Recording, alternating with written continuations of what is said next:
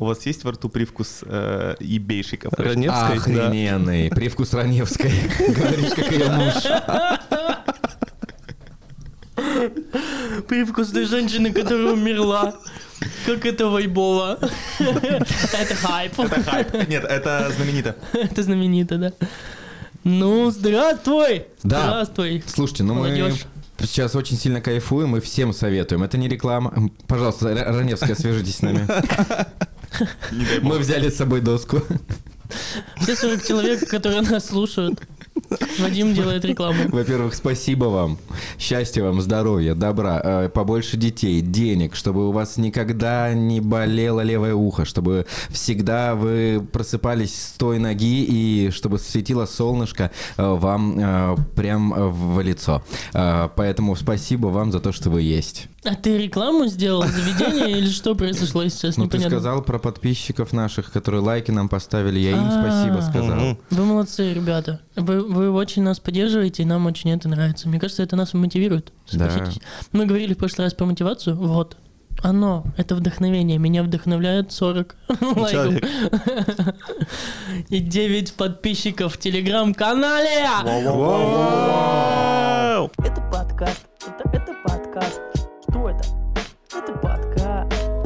Нормально, пацаны? Оставляем. А Давай скажи про где мы были только что. Мы так и не договорили. Или договорили? Ребята, а, на улице некоторой, как улица называется, скажите мне, пожалуйста, Луначарского. Чарского. Луначарского. И не, только, не еще будем. на визе, И оказывается, на Визе есть. есть, еще на Горького скоро откроется. М, Дамаск, скажем, не знаем, там сами найдете.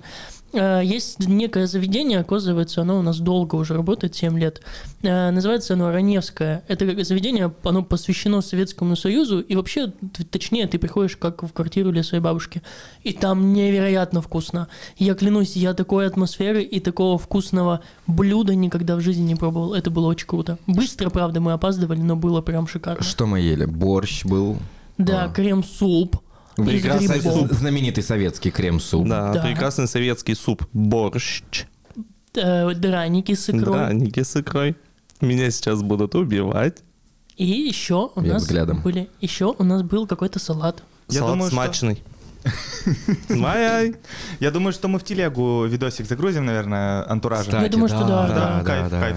В общем, всем советуем, подписывайтесь на наш телеграм-канал, чтобы узнать адрес и вообще про это заведение. Ну, это реально рекомендацион от нас, от всех четверых.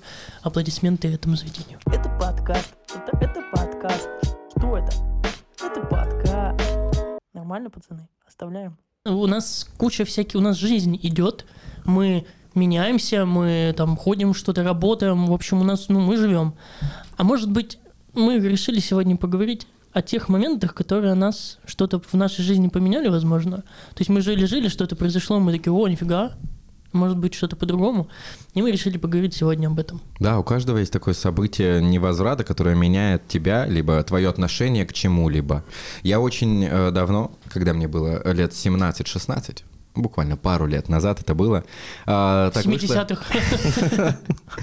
А, попал первые мои такие заработанные, можно сказать, прям деньги на работе. Это подработка м, на стройке, на стройке дома, это разнорабочим, то есть, ну, где-то по объявлению в газете я нашел, поехал, и мне там не понравилось. Очень сильно. Я неделю всю что-то там копал, рыл, таскал, замешивал бетон. Какие-то зэки были рядышком, которые тоже что-то строили в наколках. Абсолютно было Как будто бы ты, ты свою атмосферу описываешь, вот свой вайп. было абсолютно неприятно. С того момента я сказал, все, я никогда в жизни больше не буду таким трудом зарабатывать деньги. Нужно что-то делать, двигаться в другую сторону, по-другому зарабатывать деньги, чем вот так. Я не принижаю, да, труд э, строителей, но это же, ребят, очень тяжелая у вас работа. Это пиздец просто. Вот это очень сильно поменяло мое отношение к будущему, э, к заработкам и, в принципе, что я такое, очень хочется зарабатывать головой как-то, а не физическим трудом. Я поэтому дрыщ, но довольно-таки умный, наверное. А ты это, ты это понял прям тогда? Или, или ты потом со временем понял? Да тогда прям, я даже, по-моему, не забрал последние, там, ну, там, раз в 2-3 дня выплаты были вот эти су- суточных этих, я не забрал, по-моему, даже последние. Было бы смешно, если бы ты денежки. даже до работы не дошел. Сидишь такой в понедельник на работу через два часа. Да что-то не мое, блин. Уже не мое, да. Так мне хочется писать сценарий лежа. Но хотя я очень люблю, очень много делаю по дому руками, то есть там, там проводку дома, если надо починить, или что-то, в принципе, э, на даче очень много всего, что нужно сделать, я от этого очень кайфую. У меня мини-мечта, мини-мечта — это токарный станок, ребят. Если думаете, что мне подарить, это, ну, пожалуйста, подарите. Если я не путаю название, там, где очень быстро крутится какая-то деревяшка, и ты вот вырезаешь всякие фигуры, это я кайфую от этого, то есть я кайфую, но мне, вот тогда я такой, нахрен физический труд, стройки и тому подобное. Ну, Вот это странно, кстати, ты такой говоришь, я ненавижу работать руками, но Вадим мне сам показывал видос, как он э, яблоню выпиливал. Так нет, типа, когда ты, ну, просто, ну, ну, вот, и все, и пока. Нет, когда просто это превращается вот в ту самую рутину, про которую мы говорим, э, вот, наверное, да. Я тоже, я в принципе не люблю ручной труд. То есть какое-то вот что-то по дому сделать, минимальное, там, типа, ну, розетку починить, там, какие-то вещи вот, типа, бытовые. Окей. А когда дело доходит, не знаю, там, до стройки бани, все, я, в- я в тильте. Если это нужно для себя, если это нужно для себя, это может быть интереснее. Но просто у меня еще вот примером всегда был папа. Он всю жизнь проработал на стройках. Мой, э, соответственно, он всю жизнь проработал на стройках. Они занимались отделочными работами там снаружи из домов. Потом он на заводе работал мастером. И он такой... Ну, как будто бы у меня не было других примеров. У меня все занимались физическим трудом в семье. Там мама в банке работала, папа на стройках, мастером на заводе, и я такой, блин. Когда, как примеры они у тебя, ты такой, это нормально. А потом, когда ты сам попробовал, я такой, нет, все, я вообще не хочу, не хочу в этом направлении жить и работать. Можно просто, какой физический труд в банках? Ну, тут, наверное, больше физический, а.к.а. рутинный. Да. Мгм. Понял, отъебался. Это подкаст. Это подкаст. Что это? Это подкаст.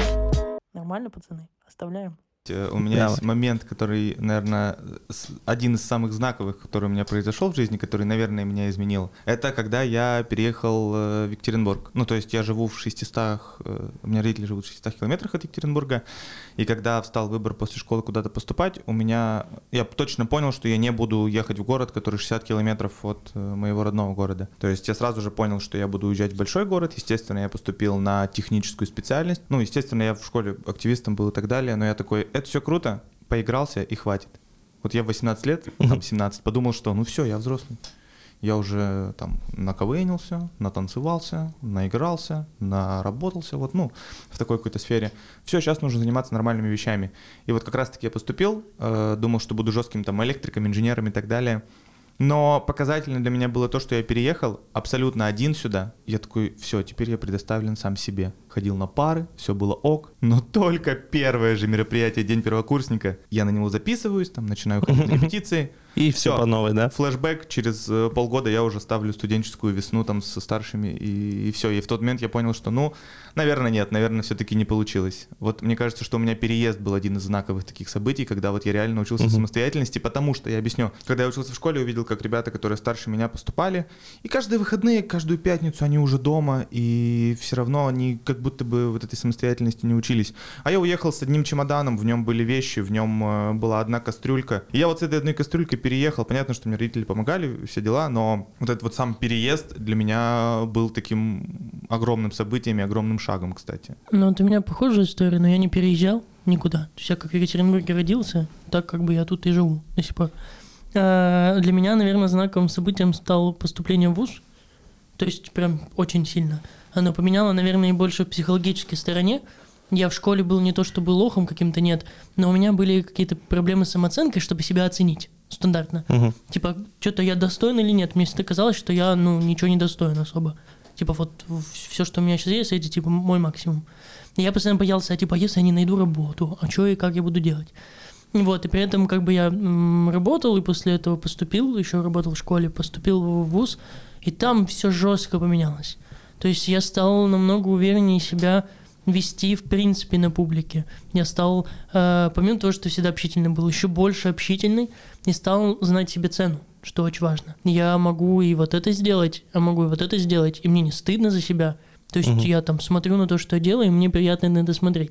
Вот для меня это был какой-то такой внутренний инсайт, я такой, нифига, такое бывает. И мне кажется, очень часто давить, э, когда человек поступает в университет, это какая-то вот это вот после 11 лет в одном, ну там даже не в одном, какой-то в одной вот этой вот э, системе ты переходишь в другую совершенно резкую типа систему Мгм. с резкими различиями. И ты такой, о, это вообще какая-то другая жизнь, я взрослый.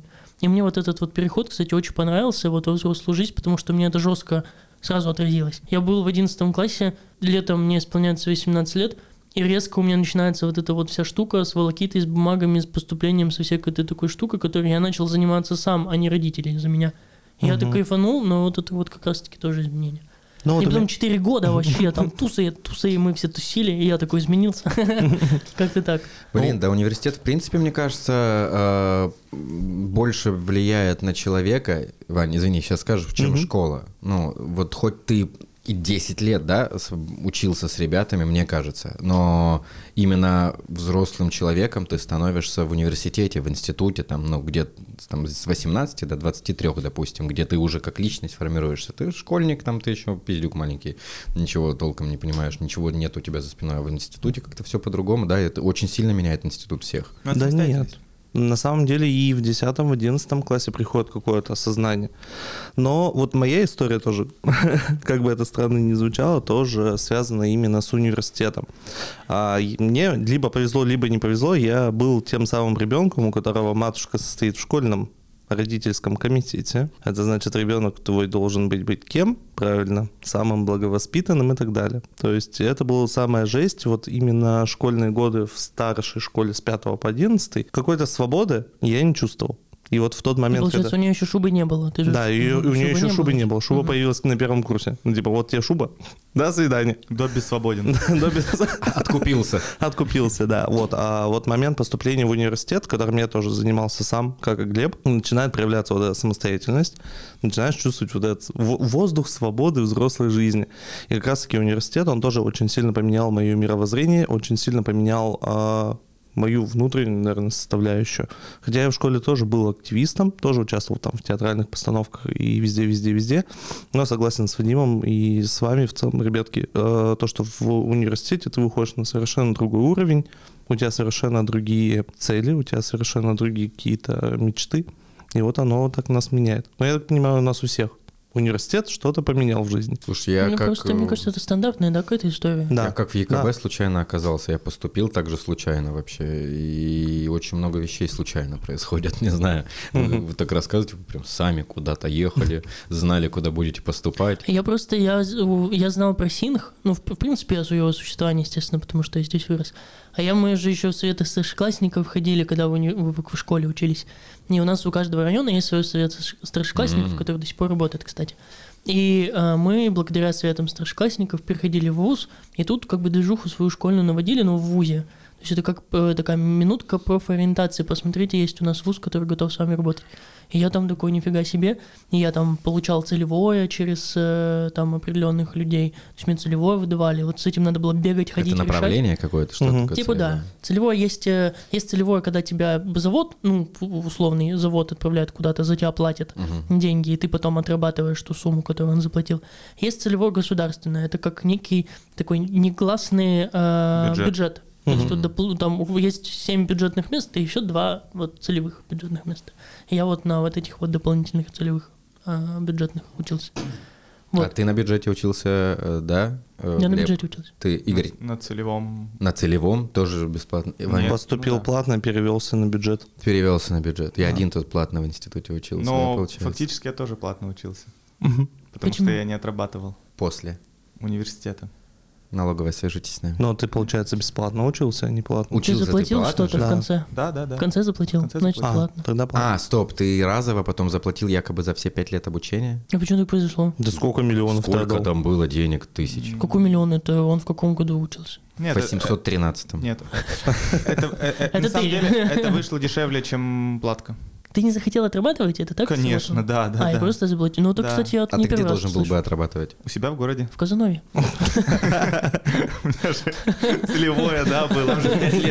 Я же, на факультете, террорист. на факультете с гилда учился. Гилдоверение вот это. Да, конечно, ну. Я представляю ну, сам есть- декана. И декана самого. Нет, плеткой в ко- в кожаном. Дик Ана. портупея. Дик. А? Зам Дик Ана. Декан. Э, Нормально. Ну вот, я, я в итоге не отработал уже. Там пять лет надо было работать. Пять лет, не три. Пять. Нет. Короче, в итоге нужно было просто в конце... Ну, естественно, я не сам это сделал, мне помогли. Ну, Вот. понятно, ну, тоже прикольно, что Ну, вышло, вышло дешевле чуть-чуть, чем платка. Это подкаст. Это, это подкаст. Что это? Это подкаст. Нормально, пацаны? Оставляем. Не, вообще очень э, маме благодарен, на самом деле. Родителям, маме, папе за институт, за академию, потому что у меня такая история, что э, пока я, уч... я учился, отучился 8 классов, потом э, очень кратко, если очень кратко, в 9-10 уже все, хватит в школе учиться, не нужно это дело, кому это надо доучиваться в школе, перевелся в техникум, поступил в техникум на сварщика, и мне такие, блядь, куда, кому, ну, а, а на сварщика, потому что я говорил, что папа у меня э, всегда, ну, это его профдеятельность была. Я такой, ну, как батя пойду, Еще нормально. мама в банке работает. Да, я хотел на сварщика банкира слэш, но там не было таких специальностей. Тебе надо было идти, там есть... Вот. Потом я перевелся на втором курсе на программиста. Я закончил технику на Кто программиста. ты? Ёпта. Да, да, да. А, и там параллельно, как раз я вот где-то между первым и вторым курсом поработал на стройке, очень сильно не захотел работать нигде физически, и поехал в лагерь работать вожатым. Мне очень сильно ты понравилось. режиссер. Нет, э, мне очень сильно понравилось это все. Мы там делали вечеринки. Я очень кратко хочу вообще к другому подвести. А, И делали вечеринки всякие уже после лагеря, потому что мне понравилась организаторская деятельность там в клубах и везде. И КВН там организовали, но не суть. Я такой, хочу, да, заниматься вот этим. Хотя блядь, три года назад говорил, блядь, лучше шпаны на сцене выступают. Ну, отвечаю. Ну, это, блядь, я на сварщика учился. Ну, какой сцене? Ну, вы что там? И э, я подаю документы в несколько вузов. Это на театральные, э, есть на режиссера, да, там было прям направление. И еще несколько, э, боже, напомню, на журналистов, на журналиста. Поступаю на бюджет я только на программиста. Там, по-моему, 5 вузов можно было. Да, да, да, да. На бюджет, причем там удобно, что после техникума сразу на третий курс, там, по-моему, идешь, там всего два года отучиться. Я такой, блин, хреновенько. И Прикинь, у мама, тебя сейчас были деньги. скорее всего. А, И мама такая, блин, я Вадюш, если очень сильно хочешь, и ты понимаешь, что это твое, я такой, да я нормальный, я год отучусь здесь на бюджете, потому что, ну какой контракт, ну вы что? И потом еще раз попробую поступить. Это нормально в творческих вузах, там по 20 лет поступают к ряду. Она такая, «Э, нет, ты, ну, ты все, тебя затянет рутина, давай так, все нормально, контракт, все, ты не переживай, мы типа с отцом все организуем. Э, Иди, учись. Может, она сделала это, потому что этот вуз был в другом городе, она, конечно, хотела, чтобы я поскорее съехал. У меня есть такое Чтобы драники не предложение. готовить на тебя. Но, о, мамуль, спасибо большое, потому что, да, она именно, она такая, все, иди, мы тебе поможем без проблем, даже на контракт. У меня есть дополнение к твоей теме. Э, Это вот к моей истории, что я сам принял решение поступать в технический вуз, сам принял решение поступать э, в вуз э, по целевому направлению. И когда дело подошло уже к завершению, мы с мамой и с папой разговаривали. Я говорю, я, ну, я не хочу работать. Говорю, я практику прошел, мне хватило, сто процентов нет. Мгм. Вот а, проблемы, которые мне тогда казались вот самыми главными, и сейчас они мне кажутся, то же самое, что рассказывал Вадим. Во-первых, комьюнити, твои коллеги — это трэш. Во-вторых, э, в принципе, степень твоей работы, и вот ты смотришь на своих, допустим, коллег, и ты такой, ну вот, наверное, это я через э, 10-5 лет, ну там вообще без А ему 22, да. Скорее всего, да. И я родителям говорю, что так и так, я как бы не хочу работать, и мне говорят, окей, без проблем. Они, ну, я говорю, вот там такая сумма, они говорят, «Э, ну, хорошо, мы тебе поможем. И как-то мы разговорились потом за эту тему, зашел, зашел разговор, и я говорю, а почему, ну, почему вы так легко к этому относитесь, почему вы не говорили мне, куда поступать, почему вы мне не говорили, там, что делать, потому что, ну, такие примеры есть. И мне говорят, ну, во-первых, это твоя жизнь, мы как бы, ты наш сын, мы тебя жестко любим, уважаем, Мгм. и это твои решения, ты за них ответственный. То, что ты сказал, что ты не будешь работать по специальности, и мы как бы, ну, была возможность помочь, мы тебе помогли. Мы со своей стороны дали тебе все, что мы можем. Мы дали тебе выбор, ты сам выбрал, ты сказал, что ты не будешь работать, и мы помогли тебе ну, не отрабатывать. Но зато мы тебе дали высшее образование, и оно у тебя есть, все, свободное плавание, пожалуйста. Да, мы И я- всегда, мы всегда рядом, ну Да. давай уже. И вот, и вот за, за это, короче, я благодарен. И, наверное, это, кстати, тоже меня немножко поменяло. Мое вот это вот мировоззрение и отношение родителей и детей, потому что, ну вот на, на ту тему, на которую вот сейчас я сказал, мы раньше не разговаривали. И как-то так э, зашел разговор, и мне мама сказала фразу, которая, наверное, немного, ну, очень сильно поменяла мое чуть-чуть мировоззрение. И когда мама говорит, ну, сейчас поймите меня правильно, я тебя рожала не для тебя, а для себя. Мгм. Ну, то есть Мгм. я тебя рожала, потому что я хотела, чтобы у меня был ребенок. И вот ты родился, спасибо тебе, вот ты такой, я дала тебе все, что я могу. И вот все, держи, де- делай все, что ты хочешь, жизнь твоя, все. я такой, блин, а родители могут быть такими крутыми. Ну, то есть э, образ родителей, который строится в фильмах, э, где-то там по общению с друзьями, ты понимаешь, что не у всех есть такой крутой опыт, и ты такой, вау. Вау, вот я это- могу теперь все просрать официально. Ну, тут вообще, я на самом деле, блин, это очень круто, потому что вот у меня, я сейчас начал перебирать, вот ты когда э, говорил, начал перебирать какие-то еще вещи, которые меня немножко поменяли, и понял, что, наверное, самое первое мое воспоминание, вот какая-то такая ситуация, она тоже связана с моей мамой. Я надеюсь, мама, если ты меня слышишь, эта история для тебя, и она, ну, действительно очень важная для меня была когда-то. И сейчас до сих пор есть такая. В общем, я курил и пил в седьмом классе. А можно музыку выключить? Это не такая, не та история.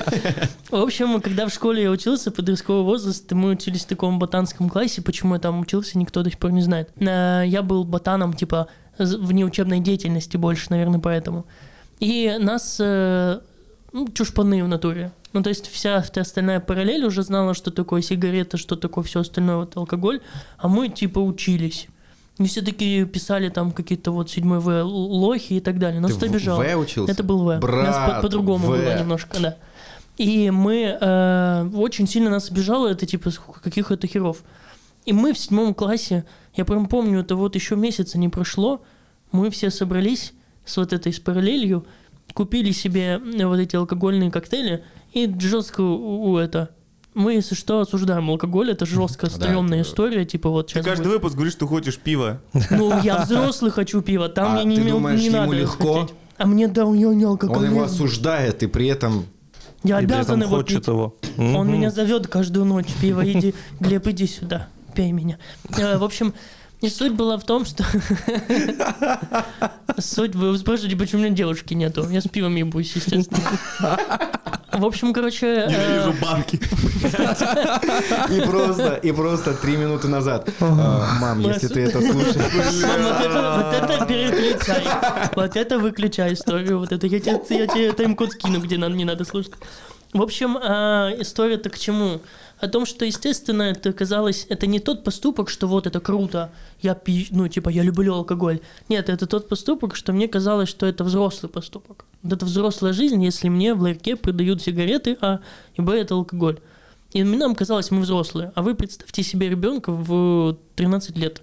Ну, он ну, априори не может выглядеть а 18. Какие-то просто люди нам продавали по какой-то причине, по своей.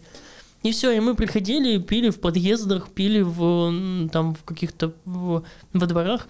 И сейчас это прям безумно стрёмно, потому что я понимаю, что если бы я сейчас увидел такое, я бы, ну, блеванул, скорее всего. Это очень стрёмно выглядит. И э, в обычных семьях вот эта массовая культура родителей, что бы сделала, если бы узнала? Дала бы пиздюлей. Мгм. Жестких, вот типа до пиздюливания подростка осталось 3, 2, 1, потому что ну, это плохо. А ты бухой домой пришел или что? Или тебя я, при- я вы, вы- выпивал, Э, чуть-чуть мы гуляли, я приходил домой. Пили мы немного, Под ну то есть не шафой, да, ну типа да, раньше был монстр, а вот сейчас он просто энергетик, а раньше он был алкогольный. И мы пили этот монстр, мартирей был и всю вот эту вот всю вот эту гадость. Даже не пиво, чтобы вы понимали. Но мы осуждаем. И в общем я выпивал и приходил домой. И мне казалось, что все нормально. Ну, то есть, как бы, типа, много я не выпивал никогда вообще. Но мать это мать.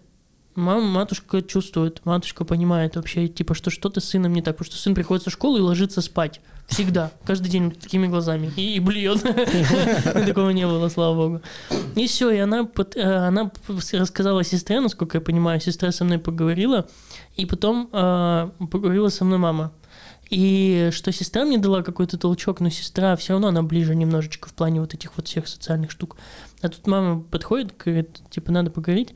Я, говорит, отцу не расскажу. Если ты думаешь, то, что я тебя буду наказывать как-то, то нет, я против этого. Ты себе испортишь, ну, можешь испортить жизнь, ты пожалеешь потом об этом обязательно. Но у тебя есть своя голова на плечах. Вот эта фраза, которая меня прям жестко почему-то очень сильно, она вот и со мной идет до конца моей жизни. Ой, что-то я как это логично 13 лет это было тебе сказано, получается? Где-то 13 лет. И мне, когда мама сказала о том, что она не, не, не будет лишать меня карманных денег, она никому не расскажет. Меня, тем более, ни меня никогда в жизни не били, но и тут не будут бить. Э, ничего со мной не произойдет. Я тебе доверяю. Еще одна важная фраза. У тебя есть голова на плечах. И я с таким каким-то вообще, с каким-то другим осознанием мира, типа, выхожу из этой комнаты, где мы находились, я понимаю о том, что, ну, запретили мне, нет, я пойду и буду пить дальше. Но уже как-то я все уже, а что-то как-то нет, не хочется особо. Извини, а у тебя сестра старшая? Десять лет у нас разницы. О, у нее, наверное, был... столько историй с тобой. Потому что я самый старший в семье, просто и, э, из братьев-сестер у меня столько историй, где младшую сестру на два года младше меня где-то за пьяную забирал. А. Нет, у нас у меня у меня у меня у меня вообще великолепная семья. У меня сестра богиня, но она как бы она почему-то до какого-то своего возраста, до моего, наверное, возраста, не помню до какого, в моих глазах была прилежной ученицей, которая училась на 4-5. И мы на день рождения у нее сидим, какой-то лет, там, не знаю, 22 исполнялось, там, допустим. И я сижу, и э, у нее сидит подруга, и всем наливают на день рождения водку, она говорит, я водку не буду, вот эта подруга, я водку пить не буду. Я прочь, почему? Да мы с твоей сестрой в 13 лет так водкой обхуярились на гаражах. Я тут понял, что все, идеальной сестры-то нету. Ну, такая же, как и я. Ну, факт, ну, все такие были. И, наверное, вот маме моей спасибо огромное за многое, но вот за то, что она не забыла себя в 13 лет. Плохо ли бухать в 13 лет? Ебать, как ну, типа, потом будут проблемы определенно 100%. 100%. Перестанет ли это делать молодежь? Нет. Нет, конечно, нет. нет. Но просто когда мама скажет о том, что я тебя понимаю, с тобой, ну, впоследствии будут обязательны, но не от меня, как от родителя. Я тебя поддержу, я тебе говорю о том, что это хреново, плохо, я не поддерживаю, но пиздов я тебе не дам. Я сейчас вспоминаю, в 17-16 лет были вот эти рэп-сейшены, рок-сейшены, и я туда же, ну, мы же туда отпрашивались, я туда ходил, а сейчас, ну... Клуб там Нирвана. Же, там же такая трешатина происходила, я не знаю, отпустил бы я ребенка своего, но я, я, мы там прям очень сильно, там, ну, там жуткие, жуткие вещи происходили. Секс с бутылкой был? Это просто... Нет, это хуйня. А кто кого? Ты был... Это важное уточнение, я так понимаю, да? Это подкаст. Это, это подкаст. Что это? Это подкаст. Нормально, пацаны? Оставляем. Вот и мы сейчас назвали, наверное, какие-то такие истории, которые связаны с нами прошлыми, ну, типа, давно это все произошло, угу. университет, это, это все, это интересно, конечно, круто, но, может быть, какие-то истории есть у вас, которые произошли вот не совсем так давно. Что-то вот какая-то история, которая совершенно недавно немножечко ваше мировоззрение немного пошатнула. Я могу начать? Давай. Давай. Поэтому я спрашиваю, потому что у меня есть история. Э, я расскажу про свою, наверное, любимую Тавриду. Э, я ездил, если кто не знал, может быть, еще я вас не заебал. В общем, я ездил на Тавриду этим летом работать. И э, сама, я уже говорил в прошлом подкасте о том, что, в принципе, для меня поездка — это всегда что-то такое нереальное. Но здесь произошел какое-то мое понимание себя как профессионала, себя как работника.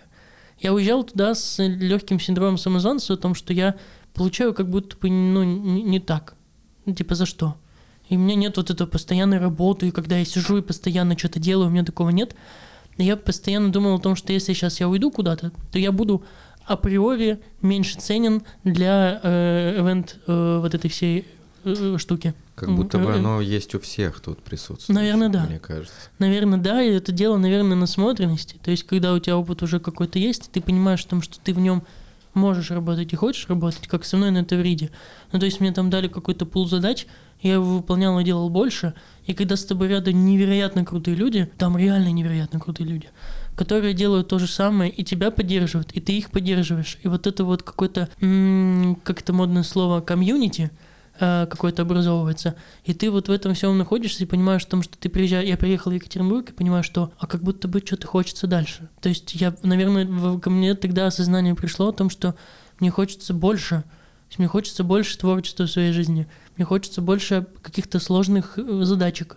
Мне хочется чего-то интересного и нового, каких-то проектов более масштабных. И я начал понимать о том, что как будто бы надо начинать ценить себя. Если просто кто не знал, возможно, это какая-то там новшество будет. Но у меня есть некие проблемы с самооценкой, она у меня не завышенная, она у меня немножко заниженная. То есть я всегда себя занижаю во всех вообще ипостасях, э, по крайней мере, занижал. И там как-то это вот произошло какое-то изменение, где я понимаю, ну а схуяли? Почему я это делаю? То есть это я как кому-то или я себе делаю плохо? По-моему, я себе делаю плохо. И там просто даже вот ребята, которые со мной там, моя там некая маленькая семья, которая образовалась там на Турвите, они, наверное, больше всего к этому приложили руку о том, что, чувак, хватит. Ты просто, ты возьми и сделай. Ты можешь, ты ценен, ты можешь на этом делать деньги, и как будто бы пора уже встать и что-то делать, а не гасить себя. Но это осталось у тебя вот это завышенное, ну не завышенное, а повышение самооценки, оно случилось там до сих пор, оно все в тебе теплится еще? Или сейчас ты все снова заниженной Нет, сейчас, сейчас не- у меня оно не пройдет. Ну, то есть я понимаю, что нужно ходить к психологу, чтобы... Да у меня нет такой проблемы жесткой, знаете, типа, что я там жестко себя не люблю. Нет, все нормально. Но в плане того, что иногда оно высовывается, там, вы- выскакивает как-то, когда там работу ищешь, ты такой, блин, ну нифига себе, там платят деньги, как будто нет. А Блядь. потом ты останавливаешься и такой думаешь, а нихера, нет, а ты возьми и попробуй, а тебя кто-то ударит за то, что ты попробовал, тебя кто-то посадит за то, что ты решил, что ты что-то можешь, никто, по-моему, этого делать не будет. Мгм. Да, в принципе, вот эта тема самооценки, мы же хотели ее тоже как-то поднять, и случайно сейчас мы за ней заговорили, по-моему, он- я не знаю, у меня тоже супер заниженная само... Именно самокритика и самооценка, не знаю, одно ли это и то же, но я очень эм, критично отношусь ко всему, что я делаю. Мне всегда кажется, что можно лучше. Э, и сколько бы и не прилетало благодарности, я всегда такой, блядь, ну было, ну как-то, я не знаю, было не так. Хотелось бы еще, еще, еще, еще. И как с этим бороться, я не понимаю. Ну, тут, наверное, нет какой-то таблетки волшебной. У каждого по-своему. То есть как- Таблетки нет, но проработка с психологом только. Я только хотел Ну, не, сказать. нужна ли она Да. в этом Думаете? случае? Как вы да, считаете? Да, я Но она- обсуждал это психо- с психологом. Да. А, Ты обсуждал с психологом это? Мгм. И что, есть какой-то вот, типа, ну, что ты, может, ты посоветуешь? А, я не посоветую, потому что... Вы мне не заплатили. Ну, я тысяч переведу. А он. Сколько? Э, Три. и две от меня. Я сразу сел нога на ногу, закрылся чуть-чуть. Мне, мне потому что сейчас немножко некомфортно это обсуждать. На самом деле психолог просто задавал... М. Психолог просто задавал вопросы, э, мол, ну вот ты, у тебя эффект самозванца, ну, допустим, э, ты вот эту вот, э, вот эту работу делаешь плохо? Я говорю, ну, я бы мог делать ее лучше. Она говорит, угу. А если взять людей, которые считают, что они делают эту работу хорошо, они делают эту работу хорошо? Я говорю, да. Все ли эту работу делают хорошо? Я говорю, сто процентов нет. Она говорит, а почему тогда у них, э, ну, почему они ее делают? Я говорю, ну, они ее делают, потому что они, наверное, думают, что они делают хорошо. Так почему ты не можешь думать, что ты делаешь ее? Короче, я сейчас могу немножко путаться в словах, но о том, что это нормально, короче, делать что-то не идеально. Вот про это. Ну, вот тут, кстати, я... Я, я... я- я- уже, короче, забыл э, какие-то вот такие точечные вопросы, но главный-то инсайт, что лучше сделать. Если это будет, типа, не очень хорошо, то в следующий раз просто сделаешь лучше. Э, Проблема в том, что... Блять, ну окей, О. смотри, а если это, ну, Я сейчас, я, грубый щас, пример. очень хуево, по-моему, объяснил. Ну давай, Да, давай. Да, да, понятно да. Нет, все как бы понятно, но когда у тебя нет шанса на ошибку сделать плохо. Ну вообще нет, вот в работе в своей или Да не где-то бывает еще. такого. Вот, Вадим, в том-то и суть. О том, что... Да как, смотри, при- пример, у людей свадьба, ни хрена себе, не дай бог ты плохо что-то сделаешь. Это, это ты сделаешь плохо, по твоему мнению, Мгм. а им-то, возможно, будет норм. Тут еще э, это оценка. То есть, допустим, я отдал какую-то работу, и я такой, блин, вот здесь, конечно, можно было сделать лучше. А тебе говорят, блин, спасибо большое, это, Ну, да, и это тут, круто. кстати, важное уточнение о том, что если ты вот что-то сделаешь плохо в ведении мероприятий, то это явно не твое. Ну, то есть, прям, чтобы сделать что-то плохо, это надо загасить все. Это нужно прям все испортить. Это нужно А не прийти. я- А совершить ошибку, совершить ошибку, это нормально в нашей, в любой индустрии. Но я не, у- я ув- я уверен, что ты когда начинал, ты совершал какие-то ошибки, тебе что-то кринжово, возможно, вспоминать, и это нормально. Просто я вот, наверное, понимаю о том, что у меня больше, наверное, боязнь ошибиться. Ну, типа, что кто-то скажет, блядь, лузер ебаный, ты что, ошибся в такой хуйне? Вот этого я, наверное, больше боюсь, какого-то вот этого публичного о том, что ты, чувак, Порицания. облажался, да. Вот у меня тут вот какая-то загвоздочка. То есть я каждый раз, даже я сейчас, зная, что я делаю что-то хорошо, я четко это круто делаю, я иногда такой, блин, а вдруг это неправильно, а вдруг ошибка, а вдруг мне скажут, что я плохо что-то сделал, Да, в элементарных вещах. Да, я вот иногда это вспоминаю почему-то. Ну, Хотя это- я взрослый уже человек и зарабатываю деньги. У меня такие же как бы есть мысли и проблемы, когда проводим какие-то мероприятия, либо что-то делаем. Но с другой стороны, мы вот в- по линии нашего хобби всегда с вами говорили и продолжаем говорить фразу, что они не знают, как должно было быть, поэтому для них это в любом случае останется идеально. Все вот эти мелкие косяки, загвоздки видим мы сами, согласен с э, вашим инсайдом. Вот. А по поводу того, что кто-то тебе будет говорить, что ты херово сделал, либо где-то накосячил, но здесь уже восприятие, кто тебе это говорит. Если тебе говорит какой-то тоже непрофессионал, ну и чихать на него. Может быть, он тоже человек говно. А если тебе говорит профессионал, делать, ну, там, ведущий какой-то пиздатый, охуенный, то тогда нужно прислушиваться. Но вот я каждый раз пытаюсь успокоить себя вот этим. Хотя у меня такие же э, траблы, такие же мысли. Блин, а если я накосячу? А если вот здесь то? А если то пятое, десятое? То есть Не, ну просто- это важно понимать, и я это понимаю. В том-то и самая суть вот этого всего дебильного. Это знаете, как говорят, а что ты переживаешь, не переживай. Да пошел ты нахуй. Ну, я переживаю, но я не могу с этим ничего сделать. Я реально там что-то боюсь. Такое бывает, и это нормально. И я как-то вот каждый раз на это все смотрю, типа, да ты успокойся. Ну, что ты паришься? А я, ну, не могу. Ну, я действительно парюсь. Но это я сейчас, возможно, как-то так прям представил эту проблему как-то очень прям жестко. Нет, все, все хорошо, просто она иногда меня, типа, типа я с- такой сам у себя спрашиваю, почему?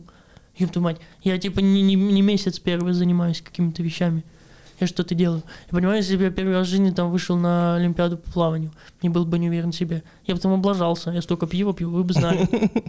Ну, мы, по-моему, уже об этом говорили когда-то, что очень сложно оценить что-то. Ну, и Ну можно да. одну и ту же работу, вот нашу с вами, сделать, если не э, десятками, то даже, возможно, сотнями разных способов. э, каждый, возможно, половина даже из этой сотни будет правильной. И ты всегда в голове перебираешь десятки вариантов и не знаешь, какой будет лучше. То А- есть... а они все норм. А они все хорошие, да, и, возможно, ни один из них прям не самый лучший, потому что они все хорошие и все подойдут. Это про то, что вот я немножко после психолога вышел с инсайтом, что не нужно себя нагонять, нужно чуть проще к этому относиться. Имба — это балансировать между... э, Это лично мой инсайт. Имба между балансировать между похуизмом и э, супер перегонянием себя. У меня к тебе вопрос просто Ау. возник сразу же. Ну вот тут, тут я согласен с тем всем вообще, что ты говоришь, э, это, это круто. Что с утра говорил, что вчера Да, говорил. ты вообще молодец. У меня просто вопрос, возвращаясь к нашей теме. А вот, например, поход к психологу, он что-то поменял? Да. Объясню, потому что вот многие же у нас в обществе боятся психологов, что это мозгоправ, и это вообще типа за- за- зазорно и зашкварно. Никогда не был. Вот я тоже пока не был, но я прям хочу. Я, я считаю, что это нужно Это каждому очень круто. пройти. Если ну, я- мужчина познается в беде, если я ношу кандибобер на голове, это не значит, что я женщина или балерина. Я считаю, что каждому нужно ходить к психологу, даже ему, если ему кажется, что проблем нет. Как ты это? Короче, К этому я, пришел? я могу об этом... Как я к этому пришел? Ну, грубо говоря, короче... мне- Ногами, блядь. Мне не... Я на самокате приехал. И в эфире Club.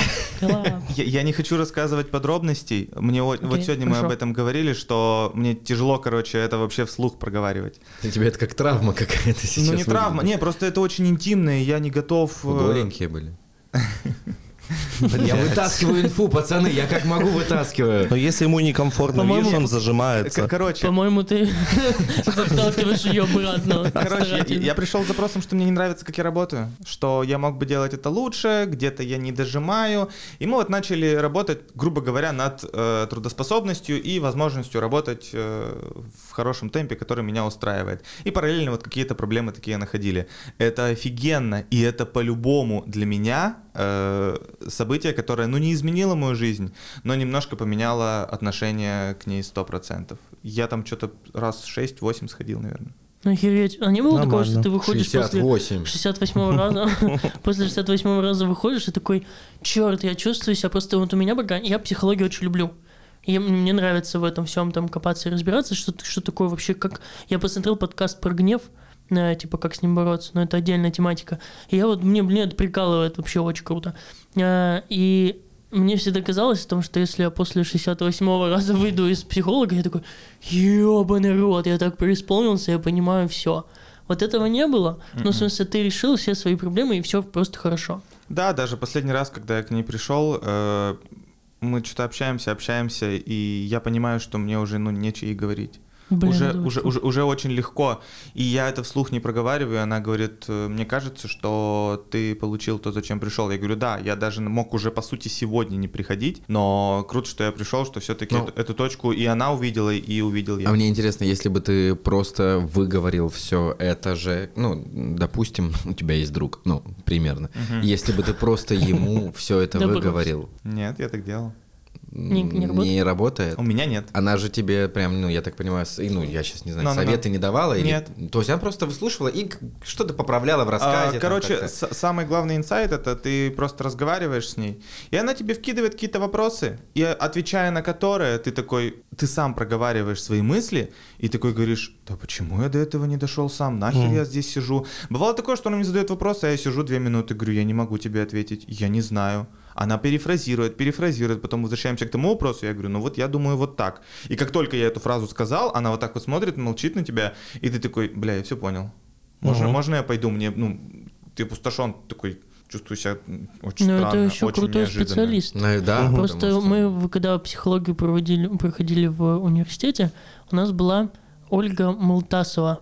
Тоже, наверное, реклама э, Мы человека, но это прям шикарный А, человек. наоборот, это прям реально действительно А. очень крутой специалист. Она нас вела психологию, обычную, у нас был дохуя там всяких. Вот она обычную психологию, вот базу давала нам. Она всегда говорила, что я, если вижу, что ко мне приходит человек, не знаю, как на практике, я надеюсь, что вот она не спиздела. Если ко мне приходит пациент, я понимаю, что за один раз мы все решили, такое бывает, я говорю, все, хватит.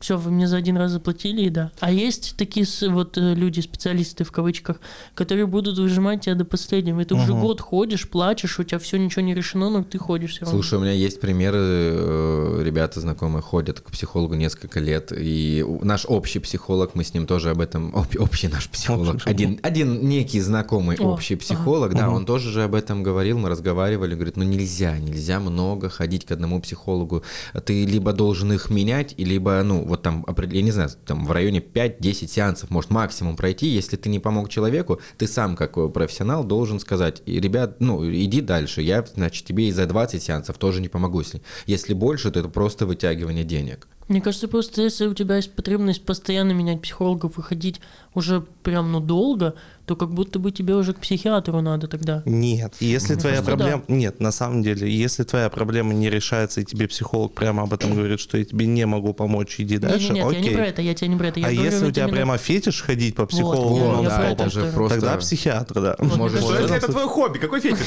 А, точно, хобби.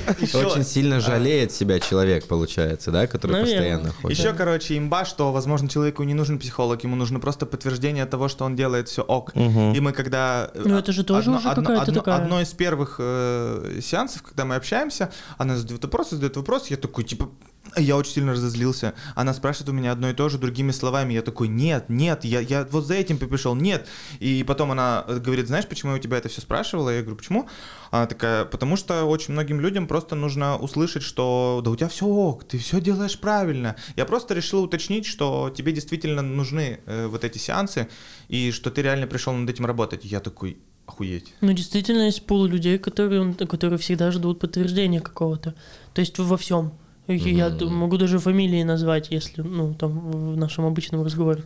Есть просто люди, которые, типа, при- приходят, он, они всегда ждут, пока им скажут, все ок, все хорошо. Ну, то есть про А я буду постоянно, я буду постоянно речь. спрашивать норм, не норм. А, да и я, в принципе, чуть-чуть такой же. Ну, то есть мне иногда важно, чтобы мне сказали ок, не ок, ну, там, Мгм. в рабочих каких-то моментах. Но есть люди, которые делают вообще всегда так. А вот этот моментик, э, когда ты ждешь ок не ок, он не может являться, если вернуться к старой теме про самокритику, что ты не уверен в себе, и тебе нужно подтверждение Это другого. факт, это Вот. тоже. это факт. Оно Это взаимосвязано. Это факт. Конечно. Ну нет, я типа, я... Ну нет, до- доля, конечно, действительно в этом есть, но есть просто люди, которые по жизни так живут.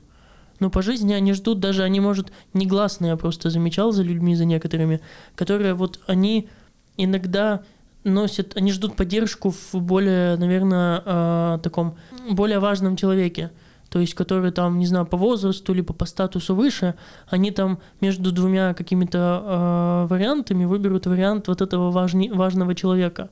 Хотя мнение у них тоже свое есть. То есть люди без мнения это тоже вообще просто, конечно, антиутопия. Но тут еще Мгм. видишь, э, сейчас речь идет о том, что все равно каждому, каждому человеку, если, ну, мы не говорим сейчас о тренере, наставнике, нет, но ну, нужен пример. Ну, нужен пример. Всегда, да, как, Ты как- все равно когда он себе один, найдешь один, этого два, примера. это круто, а когда это по жизни, ну это же пиздец. Когда ты постоянно, ну, вот Ну, ты выскажи, что На ты каждом думаешь, этапе ты какие-то заебешь. свои у тебя примеры. Главное, чтобы пример видел и не превращался. Да, да, да. Факт, вот это вообще Тут факт. просто я с тобой э, вот э, насчет твоих слов согласен, но хо- хочется сделать вот эту ремарочку, что это может привести, это неприятно. Мне кажется, нужно просто себя как-то учить. Да, кумиры должны быть, но это не, не правило. Ну, то есть нет такого правила, что у каждого должен быть свой кумир. Я не назову своих кумиров, честно, если вы меня спросите, ни одного. И родители могу сказать, но родители, они постфактум там находятся. Э, Это факт. А кто-то вот, типа, вот прям на кого Ну, я равняюсь, да нет таких людей. Прям кумиров. Наверное, вот здесь вот моя самооценка играет в другую сторону. Но я, я, я живу свою жизнь. Я хочу учиться на своих ошибках. М. Я хочу вот это познавать. Я хочу, если я ошибусь, да, мне будет стрёмно и некомфортно, но я сам ошибусь на своем. Я не хочу знать, как кто-то другой ошибался. Вот у меня какая-то такая, возможно, не совсем правильная, но вот моя, моя прям философия. кумиров я тоже не, не назову, но вот а, людей, которые были рядом на определенных этапах жизни, и, может быть, ну, не прям примером стали, но они всегда шли э, рядышком с тобой, и, может, там чуть постарше были, там, помогали в чем-то, или ты помогал. У меня очень много таких наберется. Вы в данный момент, эти люди. Ну нет, ну да. Нет, конечно, естественно, есть друзья, но просто для меня кумир немножко другое. Для меня это человек, который ты такой, господи, я хочу вот быть как он. У меня такого нет. Я хочу быть как я. Вот, вот с ошибками, со всей своей хуетой в голове, вот я хочу быть Нет, таким, это как понятно. Это очень круто. понятно. Это как- вообще мне нравится. Ты знаешь людей, которые хотят быть как кто-то и под кого-то Их очень много. Да, да, да, очень да. много Да. таких людей, Да, да. да, да. Прям под... э, Да, да, да. Это легче просто. Ну, то есть ты выбираешь себе какой-то образ, и ты прямо к нему стремишься максимально, забывая на все свои потребности, на все свои возможности. Ты будешь копировать э, модель поведения того человека. И все, и двигаться именно э, по пути его развития, стараться достичь и быть с ним на одном уровне. Я даже не, не могу подумать о ком-то из знакомых друзей сейчас. Ну, это, ну, понятно, это круто. делает. У меня тоже в моем окружении таких людей, ну, практически, ладно, нету. Но, в принципе, я знаю, такие они существуют, их действительно много. Особенно те, кто э, хотят получить какую-то должность, например. Мгм. То есть это очень такая тут стандартная история, где есть руководитель, и человек за неимением своего э, какого-то мнения решает, что вот он будет делать так, как вот будет нравиться руководителю. Всегда. мгм. Он будет всегда на его стороне. Чтобы потом ему сказали, а вот, вот этот человек, вот он молодец. В моей, нет, в моей жизни были, ну, был реально, Был был, Илья. б- б- был такой человек, который выбрал для себя, он причем был моим не непосредственным начальником, но начальником, Моим идолом. Айдол. my idol. Вот, а, и он для себя выбрал э, человека, за которым он стремится. А этот человек его берет и таскает везде за собой. И вот таким образом один пытается достичь власти и силы как у главного человечка, кого он выбрал своим идолом, а второй просто его везде как затычку пихает. Это подкаст. Это, это подкаст. Что это? Это подкаст. Нормально, пацаны? Оставляем. Еще сделаем еще одну часть. Ну, вот такой ход мы сделаем режиссерский и, и сделаем на эту же тему вторую часть. Продолжим давай, общение, кайф, да. кайф. Да. Good? Да. Поэтому э, спасибо всем, кто слушал этот выпуск. Подписывайтесь в Телеграме, ставьте э, лайки в Яндекс Музыке. Мы действительно хотим услышать фидбэк. Напишите его нам, пожалуйста. Скиньте своим друзьям, пожалуйста, этот. Я буду как мразь вот это вот. Поддержите нас. Скиньте, пожалуйста, с- Скиньте Друзьям. Глебу нюцы, но а что скиньте- только Глебу? У тебя жена есть. Я и, это и. Ване, я имел в виду. Да, пиздюливание!